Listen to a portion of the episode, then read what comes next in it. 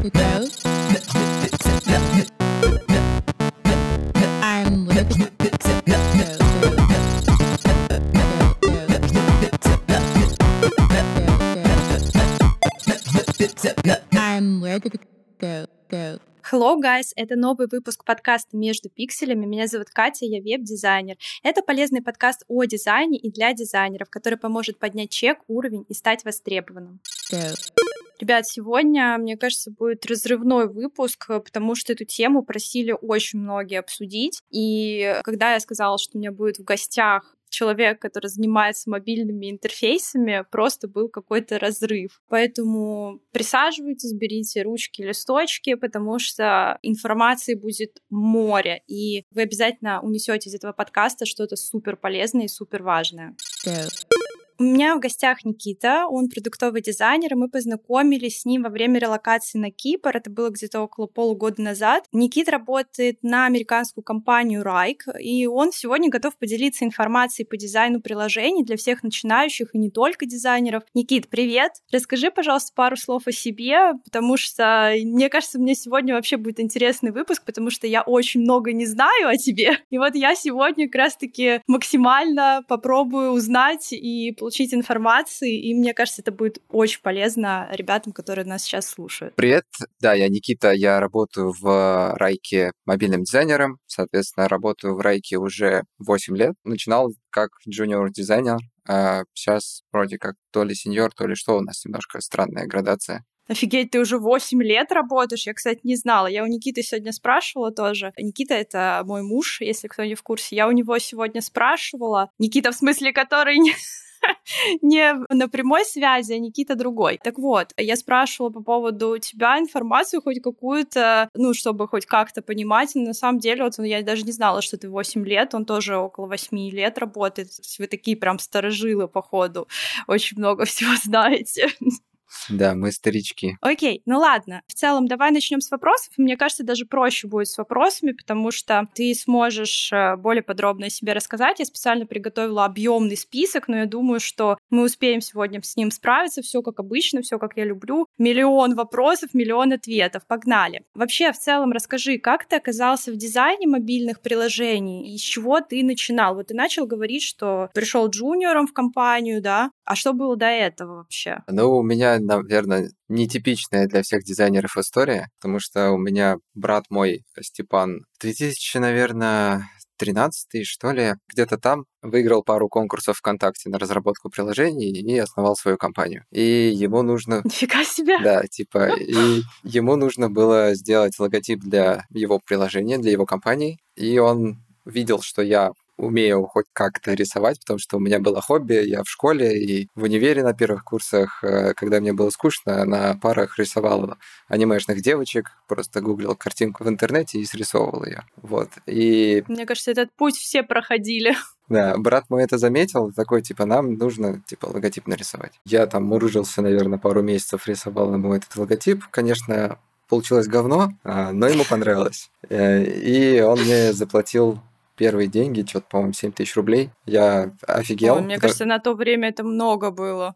Да, типа я вот студент второго курса, и я немножко прифигел, что типа я вот просто рисовал картинки, а мне за это деньги заплатили. В итоге я у него спросил, что еще я могу сделать, и он такой, типа, нам нужен интерфейс для приложения. А у него был компания, сейчас она называется Mobium, а занималась генератором а, интернет-магазинов, то есть мобильных приложений для интернет-магазинов. Соответственно, мне надо было сделать интерфейс для интернет-магазинов и там постоянно их перерисовывать, менять стилистику под разные бренд, под стили разных брендов, магазинов. Вот. И так я вот потихоньку начал развиваться в сфере мобильного дизайна. Ну, я могу сказать, действительно нетипично, потому что обычно дизайнеры залетают э, в дизайн, или просто даже не дизайнеры залетают в дизайн вообще с самых простейших э, направлений, но я бы не сказала, что и логотип, и просто сразу же после логотипа приложения это что-то простое, потому что, блин, ну до этого вообще сейчас нужно дойти еще как-то, огромный путь вот этот вот колоссальный пройти и изучить очень много всяких материалов. Мне кажется, это прям, значит, это судьба была. А если вкратце, да, расскажи, пожалуйста, а где ты учился вообще? Вот ты говоришь, что на втором курсе, а на кого ты учился? Я учился в СПБГУ на факультете прикладной математики и процессов управления. О, это же это... ПМПУ, да. И, э, соответственно, я планировал изначально быть программистом, но так как я, ну, типа, я поступил на прикладную математику и там первые три года была только в основном математика. А вот на втором курсе я начал работать на брата, и где-то на, на в середине третьего курса я понял, что дизайн и математика не очень-то совмещаются, потому что, ну, типа, для дизайна нужно знать какие-то базовые вещи в математике, но тебе не нужно там считать интегралы или там производные брать. Соответственно, я бросил универ. Как раз после того, как я бросил универ, я ушел из компании брата и пришел в Райк. Офигеть вообще. Вот сейчас, мне кажется, все, кто слушает и думают, что ну все, я не закончил универ, или там, допустим, я учился вообще не на ту профессию, не, не был дизайнером даже близко, они сейчас в себя как резко поверили, потому что, ну, это просто очень круто. Я, кстати, тоже, если ты не знал, я училась на программиста. Я не бросила универ, но программистом я не осталась, потому что мне как-то больше по душе был дизайн. Ну, хотя бы программирование, оно немножко поближе к дизайну, нежели просто математика. В целом, как бы я понимаю, почему тебе захотелось уйти оттуда, потому что, да, как-то интегралы и дизайн. Слушай, ну вот раз мы про образование говорим, если в целом, да, абстрагироваться сейчас от истории твоего пути, как ты считаешь, возможно ли быстро обучиться дизайну мобильных приложений? И вообще, если да или нет, э, можно ли, ну с чего бы ты посоветовал начать? Быстро всему научиться можно всегда. То есть нет ничего невозможного. Если потратить достаточное количество времени, ты научишься чему угодно. Соответственно, основной... Вообще в дизайне основной прикол в том, что большинство вещей, которые дизайнеры делают, это просто скилл, который нарабатывается. То есть, типа, рисовать картинки, там, знать типографику, знать сочетание цветов, это вот скилл. Тут ничего серьезного делать не надо. Что важно, это пытаться думать не за себя, а за других людей, то есть пытаться прокачивать эмпатию. Вот это вот супер важно понимать, что не только твои представления о жизни работают, а еще у других людей они есть, и они могут сильно отличаться. Соответственно, то, как ты проектируешь какое-то взаимодействие, может быть неочевидным для тех людей, у которых другое мировоззрение, другое представление о мире. В принципе, стать дизайнером мобильных приложений или вообще дизайнером продуктов быстро можно. Главное просто на это потратить достаточное количество времени и усилий и пытаться просто чутка перестроить свою голову в сторону не я есть, а вот все, что я делаю, это для других. Но это очень тесно с психологией связано, и вот эмпатия — это, ну, на мой взгляд, это то, что должен понимать любой дизайнер. Я полностью согласна с тем, что ты говоришь, и я это пытаюсь каждый раз э, людям донести, но многие почему-то считают, вот если, чтобы стать дизайнером, я обязан уметь рисовать. Вот эти банальные какие-то мифы в голове у людей, и как-то с этим очень сложно бороться. Окей, а если говорить про фриланс, э, ты вообще был когда-либо на фрилансе?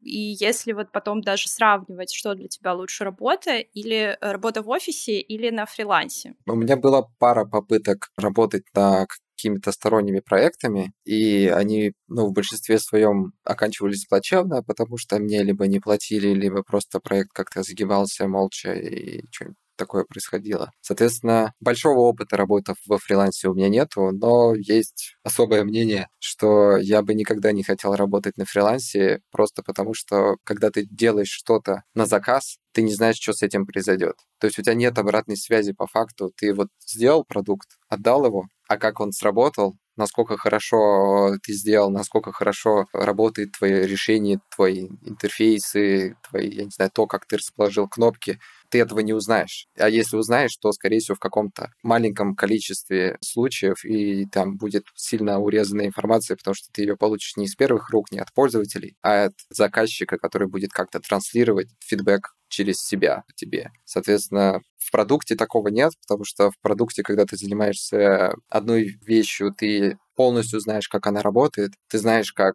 твои пользователи на это реагируют, ты полностью контролируешь весь процесс, потому что ты можешь спокойно там забрать пользователей на интервью, узнать, что они думают про ту или иную фичу, что они хотят, что им надо, что им не хватает, что они говорят, что им нужно, а по-настоящему им не нужно, а нужно что-то другое, потому что пользователи тоже врут или там не понимают, что им реально надо. Соответственно, тут просто простора для развития намного больше, чем во фрилансе. Ну, я соглашусь относительно того, что если говорить про крупные проекты и типа UX, и, ну, если работать именно над большим проектом, не точечным, условно, там, создать лендинг для какого-нибудь, для какой-нибудь компании, или там создать многостраничный сайт, это все равно мелкие какие-то проекты и заказы. И да, ты потом не знаешь, что с ним происходит, и чаще всего ты потом заходишь на этот сайт, а там вообще полная вакханалия, и то, что реализовали разработчики, отличается от того, что сделано изначально. Ты даже не можешь этим поделиться в своем портфолио, потому что ну, это не твой дизайн. Но если говорить про крупные проекты, мне кажется, через фриланс, как вариант, можно выйти, найти команды и работать в команде, но не разово на проекте или даже, окей, разово на проекте, но это будет там не месяц, а это может быть полгода, год и более. То есть вот если в команде работать, может быть еще какой-то эффект от того, что тебе передают информацию, он будет лучше. Ну, если нормальная команда, конечно, на мой взгляд, это как-то так. А, я не исключаю того, что фриланс — это тоже сфера дизайна, которая нужна и важна, и она может работать, и специалисты в фриланс-сфере, они знают, что нужно сделать для каких-то конкретных проектов, каких-то конкретных случаев, потому что они получают хоть как-то обратную связь. Но для этого тебе нужно все равно хоть какое-то время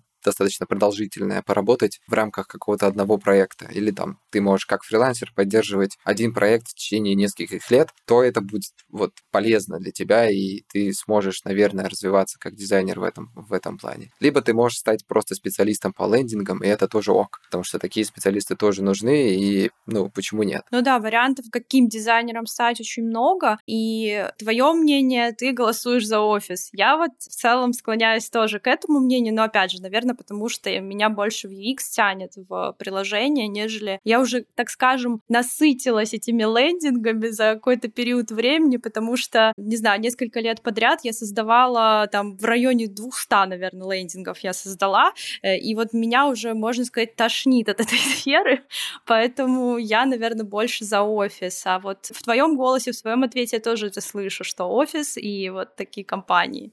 Ну, Тут еще сильно зависит от того, где ты работаешь и с каким продуктом, потому что на фрилансе тоже можно найти очень интересные штуки, которые тебя могут зажечь, и тебе будет интересно работать с этим. Потому что, ну, там, вот я в Райке 8 лет работаю. Обычно дизайнеры и вообще в IT-сфере принято, что где-то там год, два, три, наверное, максимум работают в одном месте, а потом меняют. Соответственно, я работаю здесь просто потому, что Райк — это достаточно сложная система управления проектами. Здесь очень много задач, всяких разных. И вот все 8 лет я работаю в мобилках, не было такого времени, чтобы мне было прям сильно скучно, чтобы мне надоело. Типа, все, я устал от этих вот мобильных интерфейсов или вот вот от этого райка, я хочу делать что-то другое. Здесь такого нет, просто потому что индустрия движется, все постоянно меняется, и приходится постоянно развивать э, приложение. Я вот перед тем, как пришел в Райк, все время думал, что ну вот сейчас я вот найду другую работу, там сделаю им все, весь интерфейс им сделаю, и все, и пойду дальше. А нифига. Не бывает такого, что ты закончил работу, потому что она, по сути, бесконечна. Вот прелесть именно продуктовой разработки, что ты всегда можешь развивать то, что уже сделал. Я согласна, и про то, что ты говоришь, опыт. Вот опыт — это супер важно. Что если вот мы говорим про дизайнеров, которые вот вообще только-только зеленые, как им вообще не бояться погрузиться в дизайн интерфейсов, как им не бояться туда отправиться, потому что, ну, страхов миллион, даже мой выпуск недавний был про страхи. И вот что, что бы ты им посоветовал? Как не бояться начинать работать? Ну, блин, с моей стороны, вот по моему пути, страх пропадал тогда, когда ты начинал гореть и интересоваться. То есть чем больше ты развиваешься интересуешься сферой, тем проще тебе все дается, соответственно, тем меньше страха. То есть, если ты хочешь, если вот ты занимаешься, например, иллюстрациями, а хочешь пойти в UX, то чтобы пойти в UX, надо просто начать это делать. То есть не нужно там сидеть, ждать, когда к тебе придет тот там, не знаю, прекрасный проект, и старайся улучшать процессы и вообще работу, я не знаю, там, как это скорее всего, у тебя там в команде есть какие-нибудь UX, или ты можешь с ними обсудить, поговорить, чем можно помочь. Потому что у нас, например, в компании очень много дизайнеров, кто занимались вебом или иллюстрациями, и потом становились продуктовыми дизайнерами, просто пытаясь потихонечку, помаленечку, сначала с маленьких задач перенимать задачи у других продуктовых дизайнеров. То есть надо просто делать. То есть глаза боятся, а руки делают. Вот если ты не делаешь, то тебе все время будет страшно. Если ты делаешь, то страх уйдет со временем.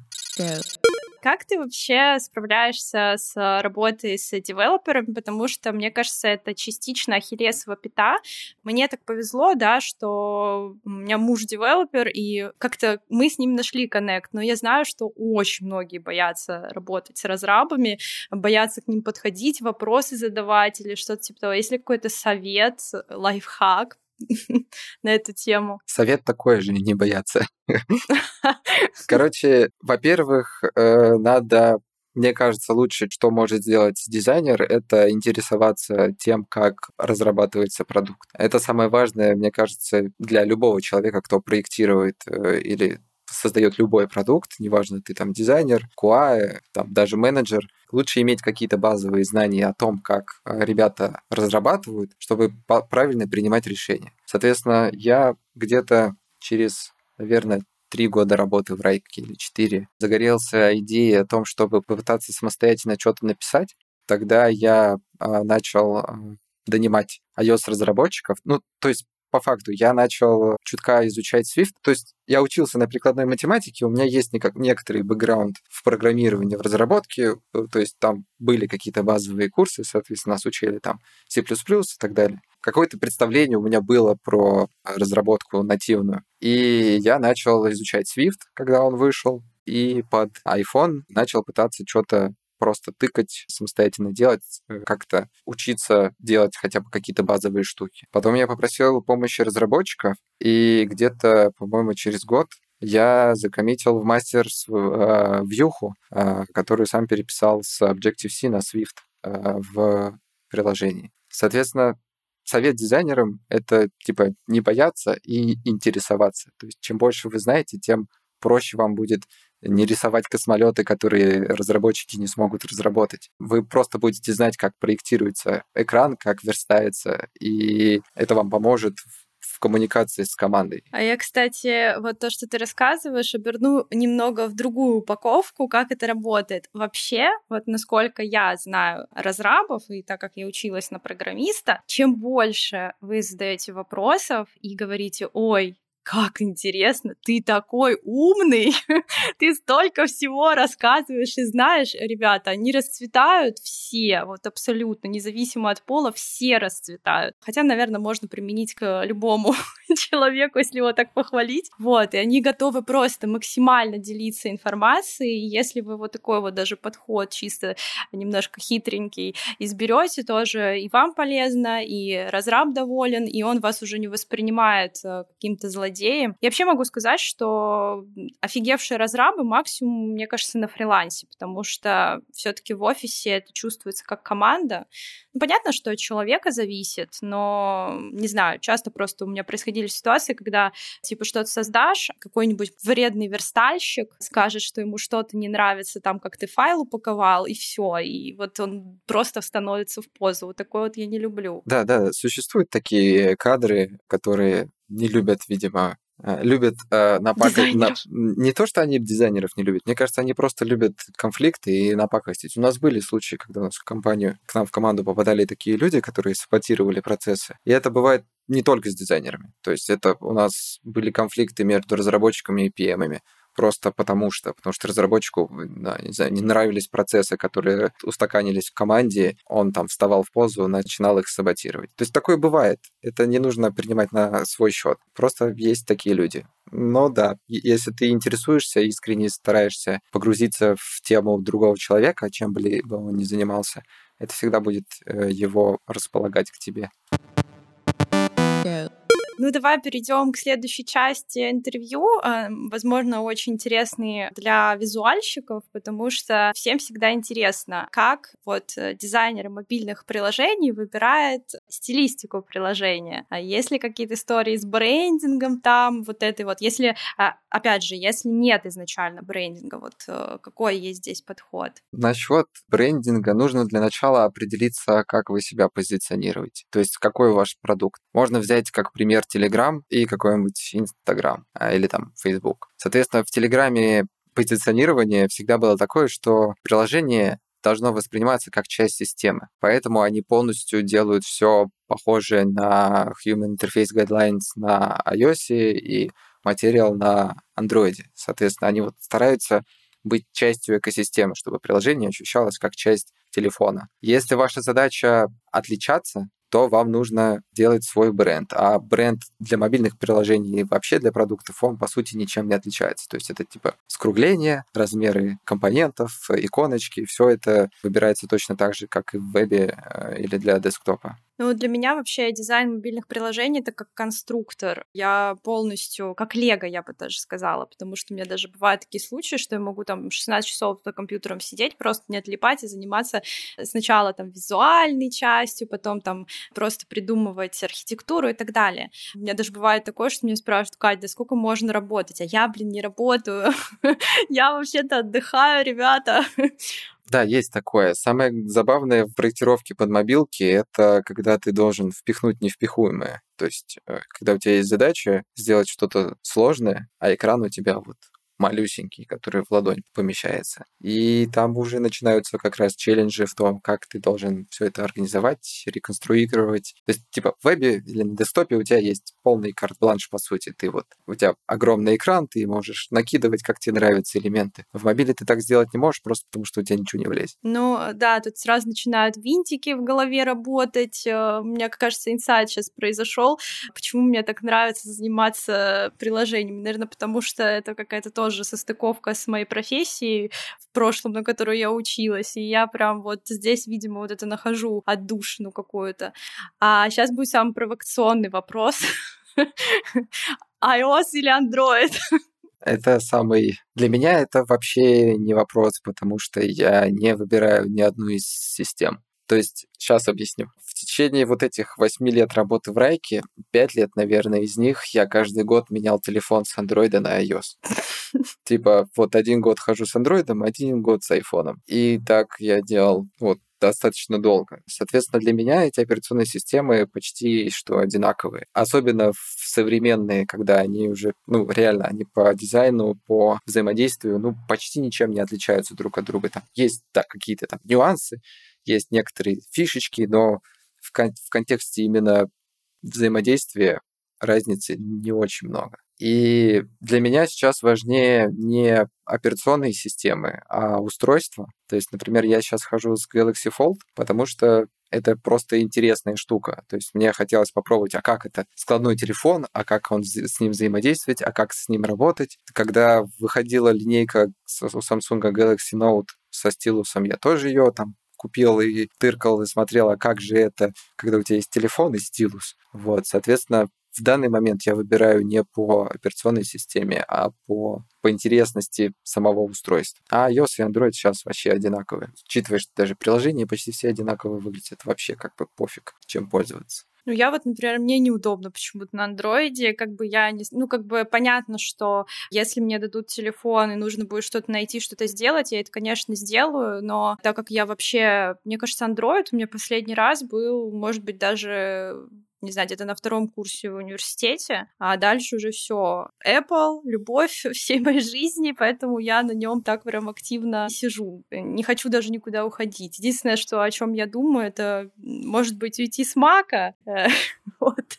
Но тут тоже, это же другая вообще тема, мне кажется, для отдельного подкаста э, о том, какую технику выбирать для работы. Вот, кстати, насчет э, Мака и винды. Я, типа, геймер, Соответственно, я всегда сидел и на винде, и типа сидел на винде и работал на маке. То есть играю дома на ПК, работаю в офисе на маке. Соответственно, за счет этого, наверное, у меня тоже нету привязанности к Apple, потому что у меня нету вот этой плоской инфраструктуры, которой бы ты вот так классно, что у тебя одно в другое перелетает, там э, AirDrop, э, Apple TV, все вот это вот синхронизируется. У меня такого нет, просто потому что я не могу так сделать. Если бы я не был геймером, не любил играть вот на компе, то, возможно, я бы себе тоже выбрал iPhone. Но если ты собираешься заниматься мобильным дизайном, то я советую постараться хотя бы какое-то время ходить э, на нелюбимой операционной системе. Потому что это может раскрыть глаза на некоторые вещи взаимодействия, потому что, ну, типа, они немного отличаются. Есть некоторые нюансы, которые, например, в Android лучше сделаны, чем в iOS, и, возможно, стоит перетащить эти паттерны к себе в продукт, а не пытаться, ну, типа, не следовать букве Apple, а сделать лучше для конкретно твоего кейса и твоего продукта. Потому что ну, в тех же самых гайдлайнах а, Apple есть много вещей, вещей, которые у нас, например, в рейке не работают. Нам приходилось придумывать новые паттерны для того, чтобы решать какие-то проблемы. Сейчас андроидщики, они максимально ликуют, потому что все все время плачут о том, что, блин, хочу iPhone, а тут они сейчас такие, yes, yes, не буду я ваш iPhone покупать, останусь здесь, чтобы потом еще и мобильщиком отучиться, и будет вообще класс. А если вот как раз про обучение, да, есть ли сложности для обучающегося, потому что, ну, вообще, если так по секрету, да, у меня на курсе-то всего лишь одна лекция о том, э, как адаптировать дизайн под Android, но вот есть ли сложности, по твоему мнению, как-то в адаптации под разные системы? Я, кстати, спрашивала у Никиты, он говорил, что не знает, работаешь ты именно в райке на iOS э, или на Android, или ты обе системы покрываешь? Давай сначала с исторической части я зайду, а потом про э, адаптацию расскажу. С исторической части я работаю на обе мобилки, то есть, соответственно, как там у меня путь достаточно долгий в рейке, не долгий и длинный, а долгий и интересный. Он выглядит так, что я работал там первый год как единственный мобильный дизайнер, потом мы наняли дизайнера, он у нас проработал где-то год, я снова стал единственным мобильным дизайнером. И так где-то чередовалось. То есть я год с кем-то работаю, год один. Соответственно, я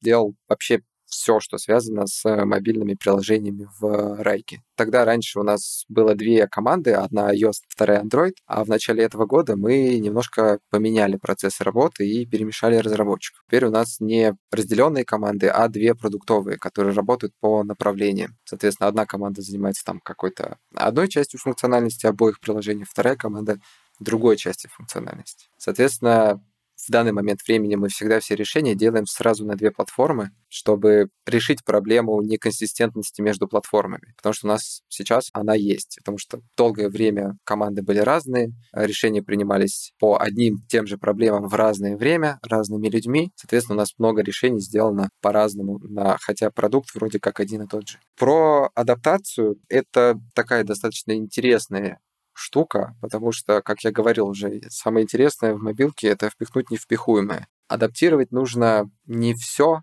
что у тебя есть, а адаптировать нужно необходимые вещи для мобилы. Соответственно, если у вас... То, то есть, типа, если ты работаешь над какими-то лендингами, и тебе нужно их адаптировать под э, мобилку, это одно, это достаточно просто. Ты просто делаешь немножко другой layout, делаешь там больше каких-нибудь панелей и скроллов, и все отлично работает. Просто там резиновый layout раскатываешь и все. Если ты, мы говорим про какой-то конкретный продукт, то нужно в первую очередь определить, а что вашим пользователям нужно на мобиле. Потому что это самый главный вопрос, который стоит перед дизайнером и вообще перед продуктовой организацией, которая занимается мобилой. Мы у нас постоянно пытаемся понять, что же конкретно нужно пользователям конкретно на мобиле, потому что э, это очень сложный вопрос, и на него тяжело найти ответ. И он постоянно может меняться в зависимости от тенденции, от времени, от того, что происходит. То есть вот сначала было одно поведение пользователей, потом бахнул ковид, оно поменялось. У нас там не знаю, метрики вниз пошли, потому что люди стали дома сидеть и мобилой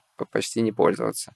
Или что-нибудь еще, там, не знаю, могли пойти планшеты вверх по статистике, потому что вот как раз люди не пользуются дома телефоном, а пользуются планшетами и что-нибудь такое. И в первую очередь всегда нужно определить, что нужно конкретно вашим пользователям в вашем use case. Не нужно адаптировать все подряд. Не нужно адаптировать то, что тебе как дизайнеру нравится. Нужно конкретно выбрать вот маленький функционал, который будет адекватен на мобиле. Это, наверное, основное. Ну, то есть, получается, сначала пользователь, а потом уже визуальная адаптация, э, как мы все и говорим, что дизайн, пользователь, все вместе, а потом уже думайте про красоту и про то, что да, потому что отобразить это по-другому, ну, там, условно, поменять э, местами иконки, да, и выбрать другой дизайн немного, это занимает вообще не так много времени. Насколько много может занять время именно исследования, что человеку надо. Да, то есть основной прикол в том, что нужно всегда думать о пользователях в первую очередь. Картинка — это только, наверное, процентов 10 работы дизайнера. Все остальные 90 — это исследование аудитории и проектирование именно взаимодействия человека и системы. Ты можешь быть продуктовым дизайнером, не нарисовав ни одной картинки в течение там долгого времени, ты можешь там квартал или полгода вообще ничего не рисовать, потому что твои задачи, которые ты решаешь, они могут быть завязаны именно на взаимодействие, а не на там какие-то экраны и отрисовку. То есть там, ты, когда строишь сложную систему, ты можешь работать над логикой работы там, бэкэнда условно, чтобы понять, как, ну, чтобы, типа, адаптировать все и перевести это в человекоподобный вид. Отлично вообще. Когда насмотренность заиграла другими красками, все просто в инсте кричат о том, что насмотренность, насмотренность, но насмотренность, она только бывает не только визуальная, она еще просто и другая бывает. Вот это как раз-таки про вот эту насмотренность мы сейчас говорим. Скажи, пожалуйста, а чем ты вдохновляешься, раз мы немножко затронули визуальную часть? Ну, в текущем мире, в текущей компании, я не то чтобы чем-то... Ну, то есть чем-то визуальным я не то чтобы сильно вдохновляюсь, потому что это у нас есть бренд, у нас есть э, продукт, да, у нас есть уже готовый продукт, соответственно, я занимаюсь тем, что разрабатываю взаимодействие и то, что меня вдохновляет обычно, это какие-то необычные решения, необычные штуки. Вот, типа, банально, вот я купил себе складной телефон, потому что меня это вдохновляет, потому что это вот интересно пощупать, как это, каково это, как они сделали так, так что подожди, а что советов про Behance не будет? Да, самые... Я говорил, что я нетипичный дизайнер, соответственно, там на Behance я не сижу, максимум иногда поглядываю дрибл, но там я не буду советовать дизайнерам постоянно сидеть на дрибле и смотреть, как там сделано, потому что там только красивые картинки. Это не UX-овые решения. Да, там ошибок еще много. Там на 10 хороших решений будет, э, точнее, 10 плохих будет одно хорошее или даже больше. Да, то есть если вы ищете какой-нибудь стиль, какое-нибудь визуальное решение, какую-нибудь прикольную штуку, да, туда можно посмотреть. Туда можно залезть, если вы ищете вдохновение по каким-нибудь анимациям, по каким-нибудь там взаимодействиям, вот интерактивным штукам, но тоже аккуратно, потому что нужно помнить, что, например, э, анимации в интерфейсах должны быть быстрые, в пределах, наверное, 500 миллисекунд, а то и быстрее, чтобы они не раздражали пользователей постоянно. То есть туда можно ходить за вот какими-то вот за вкусовщиной, за чем-то, что может быть красивое. За функционалом а это скорее читать статьи на медиуме, искать какие-то ресурсы. У нас вот есть подписка, я не помню на какой сервис. Короче, есть сервис, в котором есть скриншоты других приложений. Вот это я советую. То есть, если вы хотите быть мобильным дизайнером, смотрите на другие приложения. Это должно вас вдохновлять. Вы должны, типа, просто искать какие-то уникальные штуки, прикольные решения конкретно в мобилках. Только не делайте как Apple с их Dynamic Island, потому что это какая-то херота. Так, главное, что мы это вставили. А вот скажи, Никит, если бы я тебе сейчас дала задание создать новое какое-то приложение, ну пусть будет, я недавно тут создавала, дизайн приложения для школы, и что бы ты сделал, куда ты в первую очередь пошел, с чего бы ты вообще начал? Дизайн приложения для школы? Школа, смотри, да, да что, что за школа, да? да. Онлайн-образование, допустим. Ну, давай возьмем просто даже для примера, там, моя школа, школа дизайна. Вот куда бы ты отправился в первую очередь, что бы делал? Ну, для начала нужно поговорить с людьми. Ну, то есть, в первую очередь, это либо попытаться достать клиентов школы, поспрашивать, как вообще... Нет, наверное, так. В первую очередь... Это... CGM-ку построить. Да. А в первую очередь это поговорить с заказчиком, естественно, типа, что он хочет, что там надо, по его мнению, в... чтобы было в приложении, какой должен быть функционал, какая цель приложения, какая вот типа, какое основное действие должно быть в приложении, которое приносит ценность пользователю. Если вот это определить, дальше уже можно все раскручивать относительно этой цели. То есть поговорить с пользователями, потенциальными пользователями. Я так понимаю, сайт есть, соответственно, нужно приложение, и надо просто поговорить с людьми, типа, а вот хотели бы вы приложение иметь? Для чего? Почему вы бы хотели там делать те или иные вещи в приложении? В каких случаях это происходит? То есть чаще всего, скорее всего, были бы вопросы, скорее не вопросы, а ответы из разряда, типа, я вот часто нахожусь не у компьютера, а мне нужно там посмотреть, какой у меня сегодня урок будет. Или там мне нужно почитать какие-то материалы перед уроком, пока я еду в автобусе. Соответственно, когда ты это узнаешь, ты уже начинаешь думать, ага, вот есть цель у приложения, например, дать доступ к курсам пользователям, да, заказчик поставил, а клиенты такие, типа, вот нам нужно вот доступ к лекциям, нам нужно, там, не знаю, расписание, нам нужно еще что-то. И, типа, за счет этого ты можешь составить какой-то костяк приложения. Ну, соответственно, дальше это нужно строить какие-то варфреймы и, возможно, делать какие-то юзер-тесты на то, как это все организовать в информационную структуру. Потом наверное... Я думаю, сейчас все такие под запись сидят. Так-так-так, что там за этапы? Да, потом, наверное, уже обсуждать с разработчиками, что, как это будет стоить и как это можно сделать, собирать требования по ограничениям. Вот, а только, наверное, уже в последнюю очередь я бы занялся тем, чтобы начал рисовать. А и то я бы, скорее всего, начал рисовать не со стороны, типа, накидывания экранов, а со стороны создания дизайн-системы в первую очередь. То есть, типа, определить, какие компоненты нам нужны, типа, вот, как будут выглядеть кнопки, как будут выглядеть иконки, то есть собрать какой-то UI-кит и из него уже пытаться проектировать экраны. Сейчас такие мои UX-еры, которые слушают, они, наверное, класс. Вот классно, что у нас есть блок из 40 лекций про дизайн-систему, и хорошо, что мы его проходим до создания приложения. Вообще, кайф. Yeah.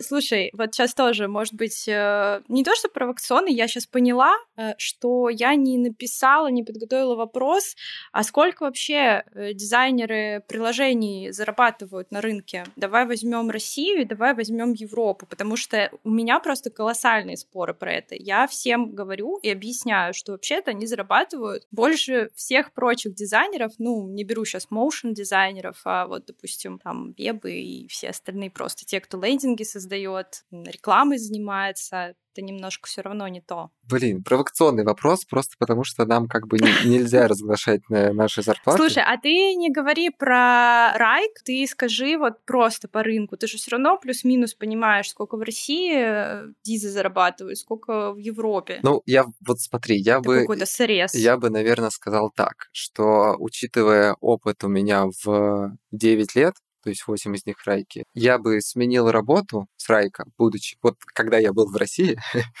меня бы могло сподвигнуть сменить работу, если бы мне предложили 300к. Вот, ребята, ребята, я же говорю, дизайнеры приложений хорошо зарабатывают, вы чё? Э, но, Все становимся дизайнерами но, приложений. Да, но тут нужно учитывать то, что у меня достаточно, наверное, узкая специализация, потому что я не просто типа продуктовый мобильный дизайнер, а еще занимаюсь B2B продуктом достаточно долгое время сложной системой, соответственно, у меня есть какой-то вот опыт. Так что я бы, наверное, так сказал, что, типа, наверное, в районе 200 тысяч э, это нормальная, наверное, зарплата у дизайнера мобильного, продуктового, но, наверное, точно больше 100 в среднем. Я бы сказала, что больше 150, даже, если да, мы берем а, большие какие-то там Питер, Москву, и сейчас можно удаленку найти. Но в любом случае, вот UX-еры, ну, то есть я бы UX-еров, конечно, UX, UI дизайнеры и дизайнеры мобильных приложений, я бы их в одну категорию объединила, как продуктовые дизайнеры, и просто задала им какую-то определенную там стоимость, вилку, потому что все-таки вот эти ребята зарабатывают очень хорошо. То есть если вы планируете сидеть бесконечно на биржах фриланса, то я вам очень рекомендую начать смотреть на офисы и работу в командах, потому что как бы вы не любили фриланс, если вы хотите стать дизайнером интерфейсов, все-таки надо, мне кажется, смотреть вот в это направление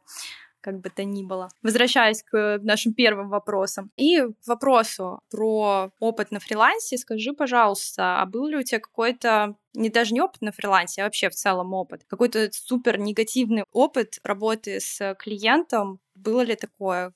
Есть такой случай? Я могу так сказать, что глядя назад, любой опыт, он всегда положительный, каким бы негативным он ни был. А, ну да.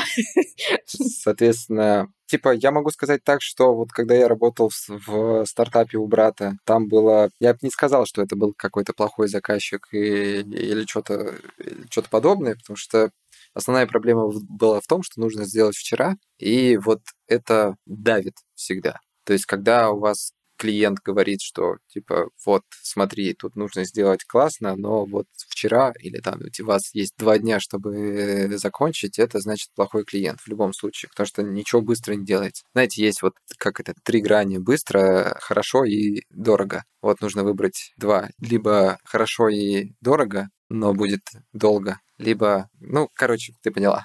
Да, я поняла, это самое типичное. Да-да-да. Соответственно, из фриланса, ну, типа, было стандартные штуки, что я начинал делать, а потом заказчики просто исчезали. Был чувак, который я долго мурыжил с вообще с каким-либо фидбэком, то есть он даже предоплату сделал, а потом пропал на три месяца. То есть, короче, ну, стандартные штуки фриланса, мне кажется. Вот прям такого, чтобы какая-нибудь была жесть, у меня не, случалось. Но я и не занимался фрилансом. То есть у меня было вот эти вот несколько попыток, которые не увенчались успехом, и я такой, типа, окей, продукт — это мое, все, я не хочу заниматься фрилансом.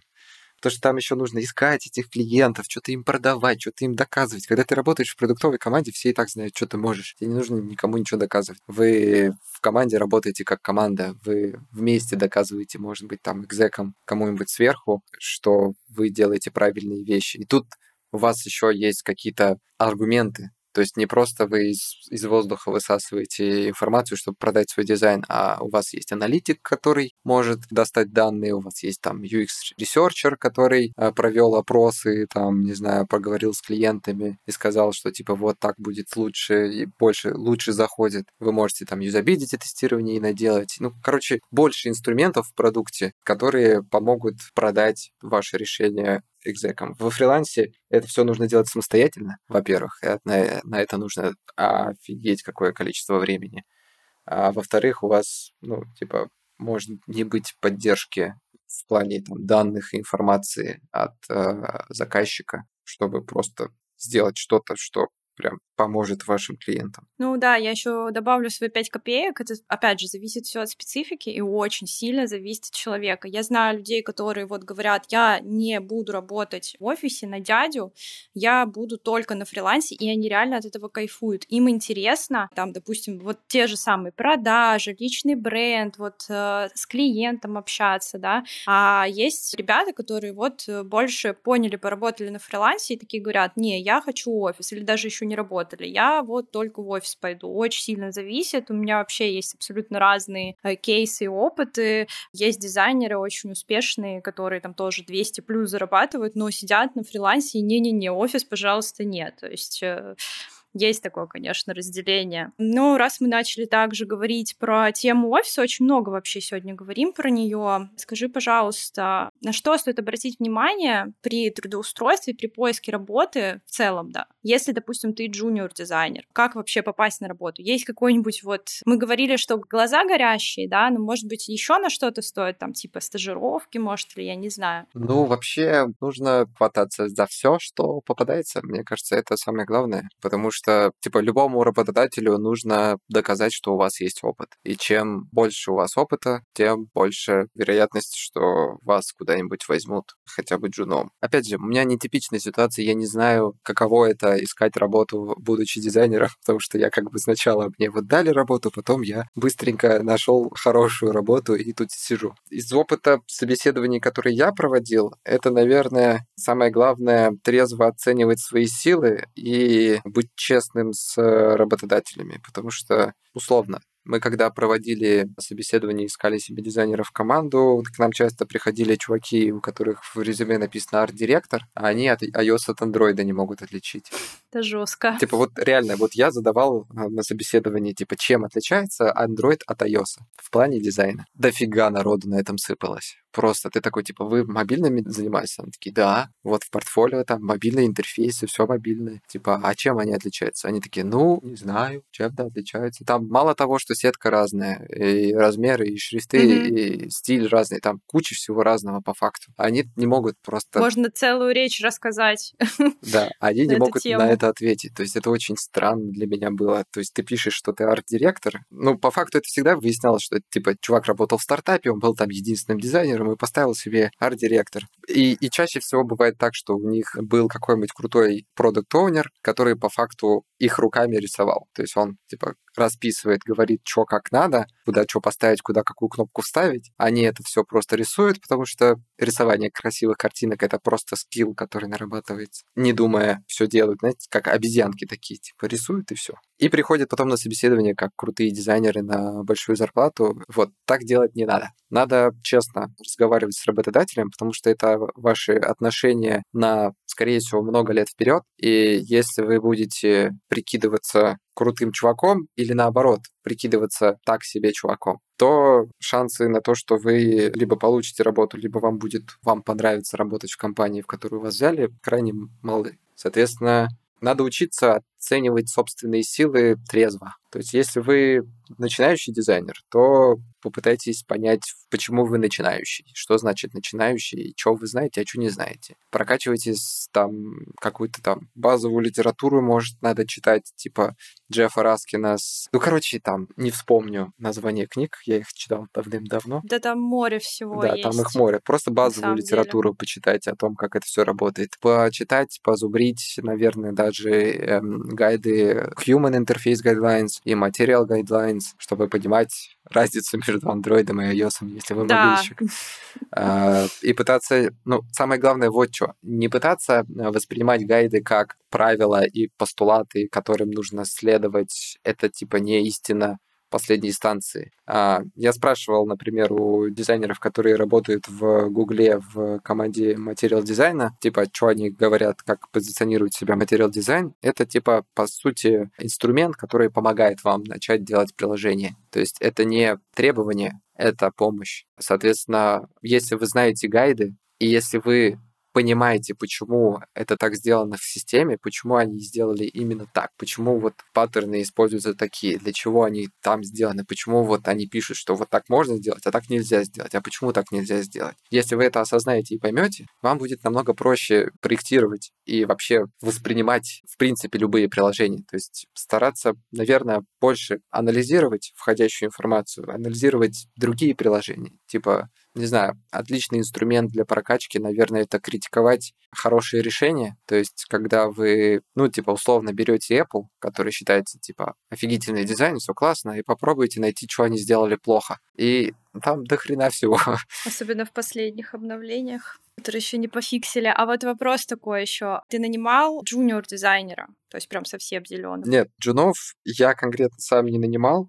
У нас был случай, когда мы нанимали Джуна в компанию, но я не участвовал в э, собеседовании. Ну, то есть шанс есть. Многие просто боятся, пипец, как что они джуны, и типа, блин, меня никто не возьмет, и от этого нифига ничего не делают. Сидят на попе ровно, ждут какого-то звездного часа. Шансы есть всегда. То есть, типа, если ты что-то... Короче, вот самая базовая, банальная штука. Вот у меня есть жена. Она сейчас работает КУА в Тинькове. Год назад она была учителем в школе. Кайф. У вас просто, мне кажется, семья просто находка.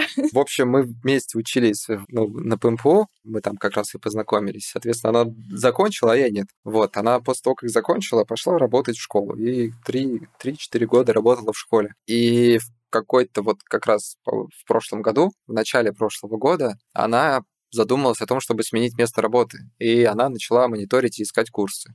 Нашла курс, курсы Тинькова, бесплатные, на которых надо было сдать экзамен, соответственно, там надо было решить пару программистских задач, достаточно простых, ну, то есть, типа, они не, не суперсложные, они просто такие, как сказать, может, наверное, школьного олимпиадного уровня. Вот так вот, наверное, плюс-минус. Там как пройти какой-то тестик, что-то там а, точно вот конкретно не помню. Помню, что вот были программистские задачи, надо было на программирование. И мы с ней сидели, я ей пытался помогать, но она в основном сама справилась. Просто подготовилась и типа и сделала. Соответственно... Ну, это получается чуть больше года назад, да? В начале 21-го, получается. Но все равно недалеко, знаешь, из учителя в как бы работника Тинькова это немножко типа вот она, скачок. По-моему, в мае начались курсы, и, соответственно, в августе, по-моему, они закончились, где-то так. И в сентябре или октябре, в октябре, по-моему, ее приняли на работу в Тинькофф джуном. Кайф вообще, история успеха. Все возможно, если просто делать и не бояться. То есть она вот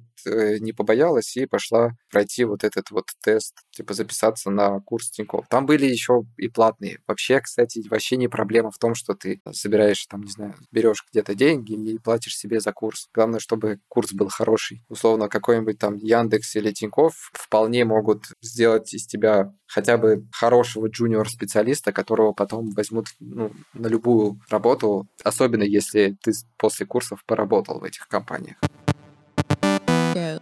Тоже оставила такой э, вопрос напоследок. Практически мы уже завершаем наше интервью. Есть ли сейчас какие-то тренды в интерфейсах, которых бы ты хотел рассказать или поделиться? Или вообще ты, тебе пофиг на тренды? Сейчас будет тренд с этим Dynamic Island. А, прям вангую, что он сейчас все китайцы начнут его копировать, эту бесполезную фигню. Про тренды не знаю. То есть в среднем все идет так же, как и шло раньше. То есть это типа плоский дизайн, может, сейчас добавляются какие-то дополнительные эффектики, там, 3D-иллюстрации и так далее. Но в плане там мобильных интерфейсов, наверное, никаких таких серьезных тенденций я не наблюдаю. Возможно, просто есть что-то типа тенденции сдвигать все к низу экрана, потому что у всех становится почти у всех лопаты. Соответственно, некоторые компании делают сдвинутые к низу интерфейсы, но это тоже пока не повсеместно. Тот же самый Apple только в Safari сдвинул строку поиска, а больше, по-моему, ничего не сделал. Которая очень сильно бесила. Да. меня в какой-то а момент. А больше никаких э, нововведений не было, соответственно, типа foldable devices э, сейчас все хотят, чтобы их поддерживали, там Samsung хочет, чтобы для Samsung делали устрой эти интерфейсы, адаптированные под foldable штуки. Google тоже это хочет, и это, наверное, если говорить про Android, это, наверное, тренд тут. Но больше я, наверное, ничего такого конкретного не вспомню. Но это надо сидеть постоянно мониторить. Это типа а будет тренд, может быть, а по факту это нифига не тренд, а просто какая-то фигня, которая никому не прижилась.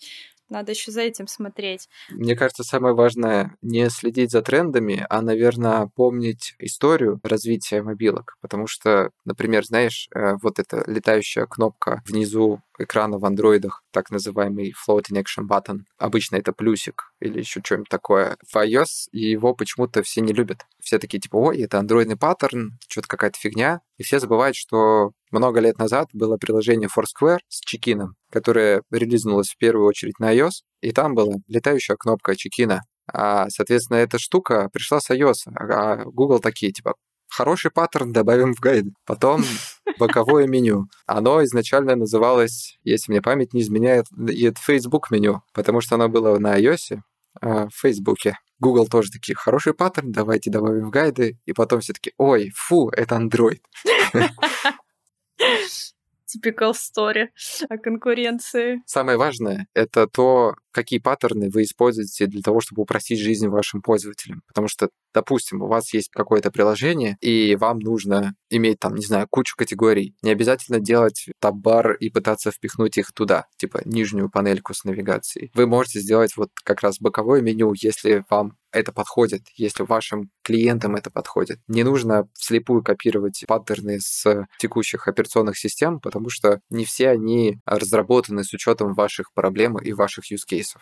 Первичен пользователь всегда. Соответственно, все решения должны исходить из того, насколько вашему пользователю будет удобно, а не то, насколько там, не знаю, сейчас идут тренды или какие-то гайды написаны, или там кто-то из крутых дизайнеров сказал, что вот так делать заебись. Я подписываюсь под каждым словом, просто тут добавить нечего. Ну и напоследок, Назови пять топовых качеств для дизайнера, интерфейсов э, или вообще просто для дизайнера, может быть. Ну, как бы в общей массе которых его возьмут на любую просто работу, в любую компанию, просто оторвут с руками и ногами. Ну, раз мы тут говорили про страхи еще, значит, должен быть смелый. Блин, я не знаю, мне тяжело как выделить какие-то качества. Я, наверное, скажу так, что я встречал людей, которые были слишком самокритичны, и это плохо. Прям у нас в команде я какое-то время работал с дизайнером, который, ну, прям видно было, что любой, любой комментарий про его работу прям на него так вот давит, он видно было прям, он мог на глазах измениться, что, то есть сначала ты видишь, он такой веселый, ты, он показывает тебе, что как классно сделал, а ты ему говоришь, что типа, ну, все классно, но вот тут вот ты кейс не учел, тут, но... да, тут не учел, тут не доделал. И в итоге оказывается, что он уже от, тебя идет поникший и грустный. То есть не надо так делать. Воспринимайте критику как положительное что-то, потому что чаще всего это ведет к вашему развитию. И чем больше вас критикуют, конечно, если это адекватная критика, тем лучше вам, и тем больше уроков вы сможете вынести из этого. То есть нужно быть достаточно самокритичным, типа, не знаю, не прикипать к своей работе, которую вы делаете. То есть это не часть вас. Это то, что вы делаете, это продукт, который должен нравиться не вам, а вашим пользователям. Второе, наверное, не бояться спорить, потому что спорить это важно в нашей работе, потому что ваши начальники не всегда правы. Они не истинно в последней инстанции. Правее всегда ваши пользователи. Те, кто использует ваш продукт, если они говорят, что продукт говно, значит, значит продукт говно, значит надо его исправлять. Если они говорят, что продукт классный, а ваши экзеки говорят, что типа все страшно и уродское, или ваша команда такая типа вот э, мы делаем какую-то фигню, она типа некрасивая, работает медленно, но ваш продукт продается миллионами экземпляров, то как бы есть вероятность, что у них предвзятое отношение. Соответственно, нужно спорить со всеми всегда, но конструктивно. Ну, там не знаю, любознательность, э, интерес ко всякому связанному с мобилками тоже должен быть, но это, мне кажется, какое-то дефолтное качество любого дизайнера. Если вы хотите заниматься дизайном, вы должны интересоваться всякой фиготой, связанной с вашей сферой. Логика тоже, типа, логическое мышление. На любом собеседовании, если вы будете логично мыслить, логично разговаривать, логично объяснять, и вашей, как бы, вашей работе будет прослеживаться структура, это всегда будет плюсом на любом собеседовании. Потому что если человек видит, что, допустим, да, вы там, не знаю, работали в какой-нибудь компании, и, допустим, вы работали в какой-то компании, но там были фиговые процессы, да, там не хватало, допустим, аналитиков, там не было никаких метрик, даже Яндекс Метрика не была подключена или что-нибудь подобное, то если вы просто будете логически объяснять, как вы думаете, как вы работаете и что бы вы могли сделать, если бы у вас это все было, это будет большим плюсом, и у вас будет больше вероятность, что вас наймут. Потому что, типа, компании не ищут э, людей, которые уже что-то сделали. Они ищут людей, которые будут им делать. Они ищут людей, которые будут им помогать развивать продукт, делать какую-то классную штуку для клиентов. Самое главное, что вы должны сделать на собеседовании, это показать, что вы можете им помочь, что у вас есть все необходимые скиллы или там все необходимые знания, умения или готовность, чтобы помочь им там, двигать мир в будущее. Не знаю, я, наверное, не пять назвал, но Э, мне кажется, это основное. Ну, мне кажется, это все остальное прикладывается, по сути, и все остальное это уже образование того, что ты назвал. Вообще классные фразы. Я считаю, что сейчас э, на цитаты надо разобрать. вот, и использовать, и выписать себе перед глазами держать, чтобы это вот э, работало всегда.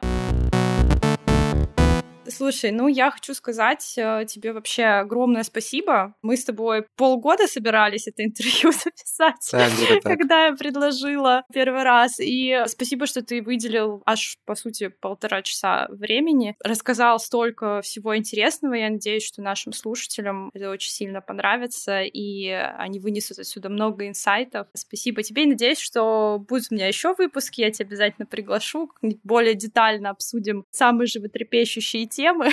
Услышимся уже совсем скоро. Пока-пока. I'm